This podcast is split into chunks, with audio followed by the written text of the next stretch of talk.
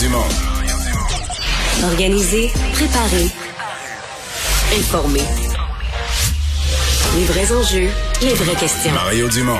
Les affaires publiques n'ont plus de secret pour lui. Cube, Cube Radio. Bonjour tout le monde, bienvenue à l'émission vendredi après-midi, notre dernière de la semaine. Euh, J'espère que vous vous portez bien, que votre semaine a été bonne et que vous la finissez dans la bonne humeur. C'est notre cas. Bonjour Vincent. Salut Mario.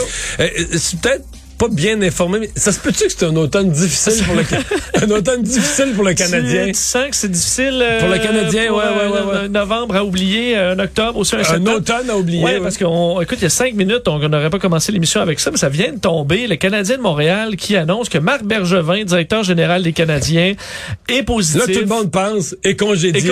Non, non, ouais, non, il est positif, mais à la COVID. Alors, le seul positif qu'on a en Canadien en ce moment, c'est Marc Bergevin. C'est le test ouais. de COVID. On dit qu'il est suivi par le personnel médical des Canadiens. Va se euh, s'éloigner un peu de l'équipe pour quelques jours et les protocoles ben, sont suivis, ceux de la Ligue nationale et de la santé publique. Ben là, euh, bon, je comprends que l'équipe peut jouer quand même sans Marc Bergevin, mais ça en rajoute juste une couche de plus, là. Ben, disons qu'à l'impression générale que C'est la une débandade. mauvaise, ouais, ouais. Faut rappeler qu'ils ont perdu 6-0 hier euh, contre les Pingouins. Ils jouent à Montréal samedi. Tu sais que je devais y aller avec mon fils, puis j'avais deux choix. Puis finalement, à cause de ces examens, on n'est pas allé hier, on a remis ça à plus tard. Après moi, ça pourra pas être payé. On, va voir. rejoindre Julie Marco. 15h30, c'est le moment d'aller retrouver notre collègue Mario Dumont. Salut Mario. Bonjour. Il y a beaucoup de choses qu'on attend euh, en ce moment. D'abord, les deux dindes euh, du côté de la Maison-Blanche. Il y en a une des deux qui sera graciée. Ah, ben voilà, euh, c'est commencé. Monsieur Biden qui est là. Hey, Mario, est-ce que tu sais comment ils s'appellent, les dindes, cette année? Non? Alors, c'est peanut butter et jelly. C'est pour faire un clin d'œil au, au célèbre sandwich. Je sais pas si Oui, tu manges ça. euh, ça, faut que je te parle de ça. Moi, euh, je, Ah oui? je- je suis allé apprendre l'anglais aux États-Unis, dans un camp avec plein de jeunes. Puis euh, on mangeait pas ça là, chez nous. En tout cas, je sais pas si au Québec, il y a des gens qui mangent ça, mais, mais là, je me demandais, mais ils sont fous. Là, ils mélangent le beurre de peanut avec la confiture puis. Puis là, tout le monde était énervé. Mais Peanut bon. butter and jelly, peanut butter and jelly, c'est dégueulasse. J'adore le beurre de peanut. J'aime correct la Ah non, mais c'est confiture. sucré-salé. C'est très bon. Arc. Ça dépanne, en tout cas. Ouais, peut-être. Je te le dis que ça dépanne avec un enfant de 3 ans.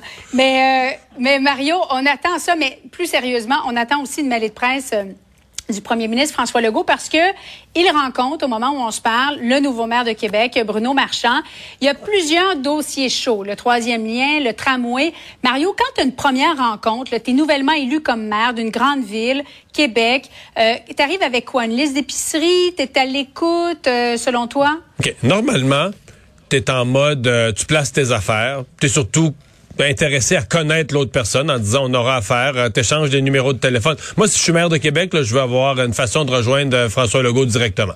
Je suis maire de Québec, pas pour l'écœurer et le déranger tous les samedis matin, là, mais je veux que si j'ai quelque chose, tu sais, j'étais maire d'une des grandes villes du Québec, de la capitale, si quelque chose va vraiment mal, fonctionne vraiment pas, pas que François Legault va faire un miracle, mais au moins il va entendre que ça marche pas, il va aller réparer ce qu'il faut. Donc ça, moi, c'est ce que je- ce que je demanderais. Mais dans ce cas-ci, parce que pour moi, je, je me trompe, mais je considère que c'est pas une rencontre ordinaire. Moi, si j'avais été conseiller de Bruno Marchand, voici ce que je lui aurais dit. J'aurais dit, Monsieur Marchand, là, OK. le premier ministre, là, ça allait pas bien avec l'ancien maire de Québec. Puis, tu peux pas ben ben te permettre ça comme deux fois de suite. Là, tu sais. tu peux pas te permettre de dire que là, ça allait mal avec l'ancien, puis là, ça va mal avec le nouveau. Donc, M. Legault est comme condamné à bien s'entendre avec Bruno Marchand. Et donc, pour cette raison-là, j'aurais dit à Bruno Marchand, prépare-toi une liste de trois, quatre dossiers, là, mais pas, pas le tramway, pas des affaires immenses comme ça là, qui vont devoir être discutées pendant des années. Là. Des affaires immédiates là, que tu pourras obtenir. Là. Une subvention pour ça. Tu sais, des affaires réalistes, faisables à court terme, puis que tu pourras obtenir. Puis tu vas l'avoir, ta liste d'épicerie. François Legault va vouloir montrer de la bonne foi, va vouloir partir la, la relation sur des bonnes bases, puis il va dire, regarde, c'est pas pour une subvention de 3 millions, là, donnez-y. Puis... Donc moi, si j'avais été conseiller de Bruno Marchand, j'aurais dit, t'as une porte de grange ouverte devant toi d'un François Legault qui va vouloir que ça aille bien, puis qui va vouloir te le prouver. Fait que fais-y ta, pas, pas une liste de 25 affaires, mais fais-y ta liste de 2-3 affaires, puis toi, tu vas partir ton mandat avec des réussites. Ça aurait été mon conseil. Mais en même temps, le, tramway, là, faut que ce soit enclenché. Là. Faut, on peut pas Ouais, attendre mais là, 2030 mais- avant de commencer ça. Oui, mais là, le tramway, c'est immense comme dossier. D'abord, dans le cas du tramway, M. Marchand lui-même, là, doit réconcilier ses discours de campagne électorale avec ses, sa réalité de nouveau maire. Parce que lui, il disait qu'il était contre les dépassements de coûts, mais là, des dépassements de coûts, il y en a. Là, c'est facile à dire. Il y a des affaires que tu peux Non, dire mais là, ils vont changer les règles aussi en cours de route. Bon, oui, c'est ça, mais là, il fait quoi, M. Marchand? Est-ce qu'il veut revenir à un projet plus petit, rapetisser le projet de tramway pour revenir aux anciens coups? Je pense pas, là. Tu sais, il y a des affaires que tu dis quand t'es, comme là, il était candidat à mairie, il voulait montrer qu'il allait gérer de façon responsable, mais là, il arrive. C'est son, ça devient le projet de tramway, devient son projet de tramway. Alors là, il dit qu'il va tous, tout le réviser, qu'il va le regarder. C'est très bien. Peut-être qu'il va voir des choses. Peut-être qu'il va juste dire aussi, ah, après l'avoir regardé, finalement, euh, ben, on va garder le projet, on va garder le projet tel qu'il est avec les coûts qui sont prévus. Ouais. Donc, avant de, ça arrive. Donc, avant de se faire, avant d'avoir des discussions plus loin avec François Legault, je pense que là-dessus, il va devoir se faire sa propre idée. Parce que techniquement, du côté du gouvernement du Québec, le projet actuel, les améliorations qu'ils voulaient, eux, la CAQ, pour desservir mieux les banlieues, et tout ça, ils les ont eus. Euh, et le financement du tramway, du point de vue du gouvernement du Québec, euh, François Legault euh, et le ministre des Transports ont toujours dit l'argent est là. L'argent est réservé, l'argent est là. Donc, il reste vraiment la, la mise en marche des premières étapes d'implantation du, du- du projet. On attend la mêlée de presse du premier ministre. Euh, on va peut-être, certainement, là, lui poser une question concernant la vaccination chez les 5-11 ans, parce que Santé Canada a approuvé aujourd'hui le vaccin Ouais. Pfizer. Ça devrait commencer éminemment. Mario, ça, ça représente quand même un point tournant là, pour M. Legault, qui envisage de lever plusieurs mesures sanitaires une fois que 80% d'entre eux seront vaccinés. Ouais, le 80% on a mis la barre un peu haute, là, parce que peut-être ça va s'atteindre. Écoute, je le souhaite bien, mais à mon avis, chez les jeunes, quand même, il va y avoir plus d'hésitation puis tout ça. Mais euh, oui, c'est euh, c'est ce qu'il a dit depuis son discours euh, inaugural, euh, il y a quelques semaines, que la vaccination des enfants, c'était le point tournant. Avec une logique aussi, parce que le dernier lieu, si tu regardes les éclosions, le dernier lieu où il y a beaucoup d'éclosions sont les écoles primaires. Et si les écoles primaires se ramenaient à un taux d'éclosion équivalent aux écoles secondaires, je veux dire, ça serait une grosse différence. Puis c'est ce qui risque d'arriver une fois les jeunes vaccinés. C'est probablement ce qui va arriver. Donc, euh, c'est le- le- l'espèce de... de euh, de repère là, que M. Legault s'est mis. Quand les enfants vont être vaccinés au primaire, euh, on va enlever les euh, l'état d'urgence, etc., le sanitaire. Donc euh, là, par exemple, il y a deux choses. Il faudra que la campagne se mette en marche, qu'elle soit bien organisée. C'est une campagne qui va fonctionner là, selon ce que ce que me disait le, le directeur du- de, la, de la vaccination. Oui, dans les écoles. Mais en parallèle, on va permettre aux gens de prendre des rendez-vous parce qu'on s'attend, et surtout chez les plus petits, là, 5, 6, 7 ans, on s'attend à ce qu'il y en ait beaucoup, là, que les parents vont dire, ouais, c'est bien le fun que ça passe à l'école, mais euh, maman ou papa veut être là avec l'enfant, donc on va prendre rendez-vous le soir, puis on va préférer y aller vraiment en accompagnant son enfant. Donc ça va se faire, les, les deux vont se vont s'opérer en parallèle, donc il faudra être efficace sur les rendez-vous, efficace dans la relation avec les écoles, et à mon avis, il faudra fournir aussi euh, de l'information. Il faudra que rapidement le gouvernement ait des réponses aux questions. Il faudra que rapidement le gouvernement... Parce que les parents vont avoir de- des questionnements. On les entend déjà. Même des parents qui sont... Bon, les dindes arrivent. Les parents qui sont pro-vaccination. Hey, mais Mario, je le trouve en forme quand même. Là. Il a subi une coloscopie un peu plus tôt aujourd'hui, anesthésie euh, sûrement mais- locale seulement. Là, Ouais, mais mais Julie, euh, Il est là. il est habitué aux, cam- il est habitué aux caméras quand même. Oui, je le sais, mais il va avoir 79 ans demain. Oui, oui, oui, oui, je comprends bien. bien. Je comprends bien. Mais bon. Alors, moi, hey, sais-tu quoi, Mario? Moi, je pensais qu'il y en avait juste une des deux qui était graciée, mais les deux seront graciées. Ah, ben. Euh, peanut butter et jelly. Quelle chance, quand même. Bon. ben, Euh, mais et, tu trouves pas ça étonnant? Normalement, on fait ça la semaine prochaine. Parce que. Ah, il s'y prend plus d'avance. Ouais, il me semble d'habitude, c'est si la veille ou l'avant-veille. Moi aussi, j'avais un peu Ben l'impression. oui, hein? Bah, peut-être qu'il fait, il aime mieux gracier tôt euh, que gracier tard, là. Je sais pas. Bon, alors, ça se passe en direct du côté de la Maison-Blanche. Euh, Mario, le congrès de Québec solidaire. Excuse-moi, mais si ça avait été, euh, ça avait été M. Trudeau avec l'habitude qu'il nous a fait d'être toujours en retard, d'après moi, il aurait été gracié le lendemain du Thanksgiving. On Oui, fait le vendredi après-midi a- un peu, là. Il y a l'heure de M. Trudeau et il y a l'heure normale que nous Oui, avons. oui, c'est ça. Sur notre, sur notre montre. Euh, pendant que ça se passe du côté de la Maison-Blanche, euh, tu as fait Gabriel Nadeau-Dubois un peu plus tôt euh, dans le cadre de ton émission aujourd'hui parce que c'est le congrès de Québec solidaire et euh, Québec solidaire veut élargir son électorat. C'est pas un couteau un, un peu à double tranchant quand tu essaies de plaire un peu à tout le monde, surtout que on a connu Québec solidaire comme un parti quand même assez radical. Ouais, mais là, t'as pas le choix. Là, on, on va se dire la vérité. Le Québec solidaire, ils se sont mis dans la tête de supplanter le Parti libéral comme véritable opposition officielle, de devenir d'ici le printemps le deuxième parti dans les sondages. On a mis la barre haute. On veut. Alors oui, il faut que tu élargisses ton électorat. C'était des positions, tu sais, des positions très radicales. C'était pour s'enraciner dans un 5 à 10% de gens très à gauche.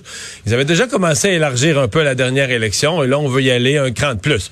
Ça reste des positions très à gauche. Prenons juste euh, euh, l'idée là, de la semaine de 30. Tout le monde travaille pas plus que 35 heures, 4 jours, 4 semaines de vacances par année pour tout le monde euh, en partant. Euh, tu sais, je posais des questions ce matin à Gabriel Nadeau-Dubois qui avait pas encore de réponse. Dit, On va voir à ça plus tard, mais on est dans un contexte de pénurie de main-d'œuvre. là.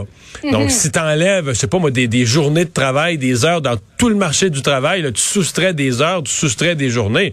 Je comprends bien là, que tout le monde, l'idée de travailler moins, il n'y a pas grand monde qui, est- qui, qui est fâché de ça. Tout le monde, tout le monde rêverait de travailler moins, mais euh, ça soulève quand même. Est-ce que dans le contexte de la pénurie de main d'œuvre actuelle, c'est une position qui est responsable ou au moins est-ce que Québec solidaire a mesuré les impacts? Euh, Il semble, euh, il semble que non pour l'instant. Euh, ben, on verra bien. On va suivre ça en fin de semaine. C'est notre collègue Claudie Côté qui va suivre ça pour nous.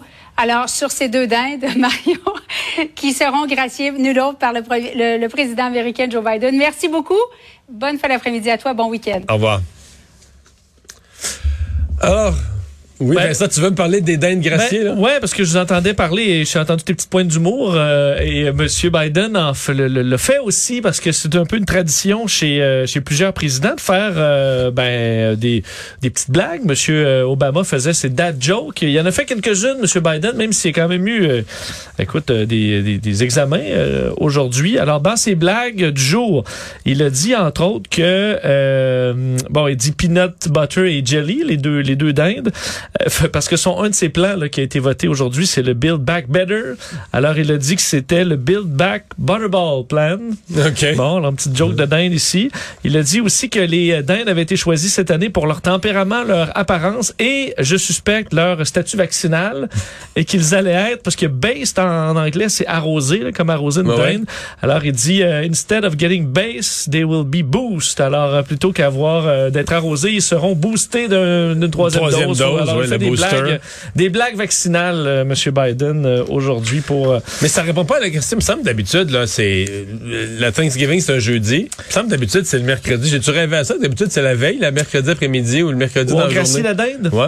Ben là, euh, peut-être que c'est... On gracie tôt. on gracie tôt. Peut-être que l'agenda de M. Biden, euh, ça fonctionnait mieux avec euh, avec aujourd'hui. Mais bon, euh, c'est fait. Vieille tradition présidentielle qui permet quand même, c'est un des rares moments où on peut voir les présidents euh, un petit peu plus relax là, euh, et, euh, et blagueurs. Alors, c'est euh, ce qu'on a vu aujourd'hui. J'ai pas vu personne de plier en deux dans l'assistance, par exemple, malgré les excellentes Non, blagues. ben, Monsieur Obama était très bon là-dedans. Euh, Trump, euh, bon, essa- essayait aussi à quelques moments de faire son comique. Monsieur Biden, c'est pas, euh, Non, non, c'est pas Yvon Deschamps là. non, on ça, comprend ça. C'est clair. Euh, C'était presque annoncé là, depuis mercredi que ça traînait dans le décor. Je pense pour bien des, des euh, nos auditeurs vont l'avoir pris pour acquis déjà, mais c'est officiellement aujourd'hui qu'on l'a annoncé. La fin des tests PCR là, pour les courts voyages aux États-Unis. Oui, euh, on l'avait annoncé effectivement. C'est la date qu'on est- on attendait. On savait que ça allait être bientôt. Et ça allait effectivement compter du 30 novembre. euh, les personnes qui par voie aérienne ou terrestre vont partir pour moins de 72 heures aux États-Unis pourront euh, revenir sans présenter un test négatif. Donc ça enlève des coûts, mais aussi euh, du temps là, pour pouvoir euh, réaliser ce test-là. Euh, faut se rappeler que c'est uniquement pour les citoyens canadiens, résidents permanents, personnes inscrites en vertu de la loi sur les Indiens qui sont enti- entièrement vaccinés. Donc, des voyageurs, euh, des, touristes ne peuvent pas bénéficier de tout ça. D'ailleurs, on approche du moment où euh, tout le monde qui va entrer au Canada devra être vacciné. Ce sera à compter du 30 novembre. Et on annonçait euh, qu'on élargit aussi le, le, le, le nombre de vaccins qu'on va accepter. Parce qu'on sait, il y a des problèmes sur les pays où ils reçoivent pas euh, nos, les vaccins comme de, de marque qu'on a ici. Ben, il y avait des problèmes là, pour pouvoir entrer. Il y allait avoir des problèmes. Donc là, on acceptera les vaccins chinois euh, et, indiens, Sinopharm, Sinovac, Covaxin. Alors, euh, Sputnik, le vaccin russe, il est pas, il est pas dans la liste. Sput- Sputnik encore. Je suis pas si sûr du Sputnik. Hein? Je, je, Parce si Russie- visiblement, les Russes sont pas sûrs du Sputnik aussi eux-mêmes, parce que le, Il plusieurs des- endroits, le taux de vaccination Ouais, est il y en a assez deux tiers qui sont pas vaccinés.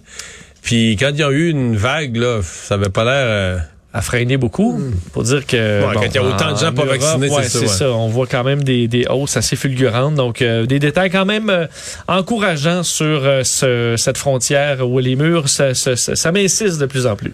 Juste te dire que mon originalité souffre là, parce que la joke qu'on a faite tout à l'heure que la seule le, oui, le sur test la caméra? le non non non Ah, ok. le, le que Bergevin là c'est son test c'est la seule chose le seul positif du Canadien dans la saison je pense que tout le monde l'a fait sur Twitter J'espère qu'on est raté dans les premiers. j'espère qu'on aurait été parmi les premiers mais oui tout le monde l'a fait euh, Jean-Philippe Bertrand de TVA Sport le test Covid de Marc Bergevin le seul élément positif c'est chez, c'est le- Ben, chez le CH Rappelez quand même euh, bon, effectivement cette nouvelle où on dit Marc Bergevin va quitter euh, l'entourage de l'équipe pour quelques jours et suivi de près, suit les protocoles de la Ligue nationale. Bon, il semble assez en forme et devrait s'en s'en tirer sans trop de problèmes, mais c'est un euh, timing euh, difficile pour le Canadien. Kyle euh, de Rittenhouse, euh, c'est cet homme, ce jeune, très jeune homme là qui était, euh, qui s'était retrouvé dans une manifestation armée avec une, une arme lourde qu'il avait utilisée, il avait abattu des gens et c'était son procès là, depuis euh, une couple de semaines. Oui, procès euh, sous grande tension, faut dire aux États-Unis. euh, Diffusé, sur les diffusé, réseaux. qui est devenu très très politique également. On se souvient que lors de cette manifestation de Black Lives Matter, il avait, alors qu'il voulait se présenter pour protéger, euh, disait-il, les, les magasins de, de violence, d'émeutes, avait fait feu sur trois personnes en tuant Mais, mais on se deux, comprend que le le- pour moi là, puis je voyais les Américains qui se séparent en deux. Puis je comprends pas qu'ils se rendent pas compte que le problème il est là. Le- euh, faut pas que tu ailles plus loin là. Dire, le problème il est qu'un gars il avait 17, il y a pas son 18 avait à l'époque. 17 ans, ouais. Qu'un gars de 17 ans se dise ben moi là il y a des manifestants, faut que j'aille protéger des commerces. Fait que je vais sortir avec un fusil de guerre, Oui. une, mit- une mitraillette ni plus ni Et moins. non là. seulement qu'il pense, mais que ce soit légal et que les policiers même l'encouragent. Puis au moment où il fait feu, ben on dit ok, euh, il était dans toute l'égalité. parce que là il se qu'on a fait, fait il- aujourd'hui. c'est ça, là, il se fait bousculer. Ouais, mais il a été, et euh, pour avoir suivi quand même le procès de près, euh, je pense que peu de gens étaient surpris du résultat, même si ça surprend peut-être ceux qui l'ont moins suivi, parce que Kyle Rittenhouse, euh, qui plaidait la, la légitime défense, avait quand même été euh, attaqué. là, des coups de skateboard, on avait tenté de lui enlever son arme, euh, la troisième personne lui avait pointé une arme de poing sur lui. Donc un peu sur chaque coup de feu, essayait de- d'expliquer qu'il avait une raison d'ouvrir le feu. Ça a convaincu le jury que c'était de la légitime défense. Ce qui est le gros problème là-dedans, Mario, c'est que oui, ça semblait légal. Donc le jury, il doit aller avec la, la, loi en vigueur, c'était visiblement légal. Mais ce qui est anormal, c'est que ce soit légal et c'est que les, les, législateurs aient rendu ça légal parce qu'on n'a même pas été capable de condamner pour possession d'armes euh, illégales parce qu'il ne pouvait pas acheter d'armes dans son État, mais là, il n'était pas dans son État. Euh, il pouvait donc avoir euh, une arme si... Parce que finalement, c'est uniquement les armes sciées qui, qui ne peuvent pas être dans possession d'un mineur. Bref, on a été capable de coincer sur rien de tout ça. Et c'est ça qui est problématique. Il n'y a aucune loi Donc, un qui jeune de empêche... 19 ans avait une arme de guerre dans les mains. 17, arme de guerre dans les mains. Vous imaginez dans une manifestation ici où à l'époque des carrés rouges, là, une personne armée avec des mitraillettes en pleine manifestation, les policiers. Mais il y aurait eu des morts. Ben, S'il y avait eu plein de monde avec des mitraillettes à travers ça, là, il y, a ben- il y a un moment où il y aurait eu des morts, c'est sûr. oui, oui, les policiers auraient intervenu rapidement pour arrêter cette personne-là dès qu'ils l'auraient vue, tandis que là-bas, les policiers l'encourageaient en disant hey, good job. euh, euh, donc c'est ça qui montre un monde là, vraiment problématique de culture des armes aux, aux États-Unis. Il y aura une question, euh, des questions à se poser.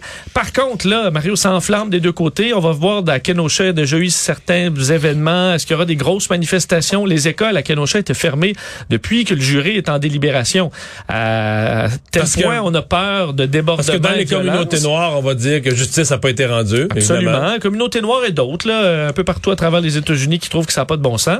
Et de l'autre côté, euh, les pro-armes, ben là, écoute, c'est la fête. On a l'impression qu'ils ont euh, vraiment une grande victoire là-dedans. Alors, est-ce que s'il y a des manifestations, Mario, il y a des gens qui vont s'armer en disant, ben là, le gouvernement, la justice me dit go, go, go, j'ai le droit d'aller faire ma propre défense. Euh, ça peut euh, ça, ça peut devenir assez chaud. Alors on a envoyé, on a déployé 500 euh, militaires de la garde nationale sur place euh, pour assurer la sécurité. Alors on verra ce qui se passe dans les prochaines heures.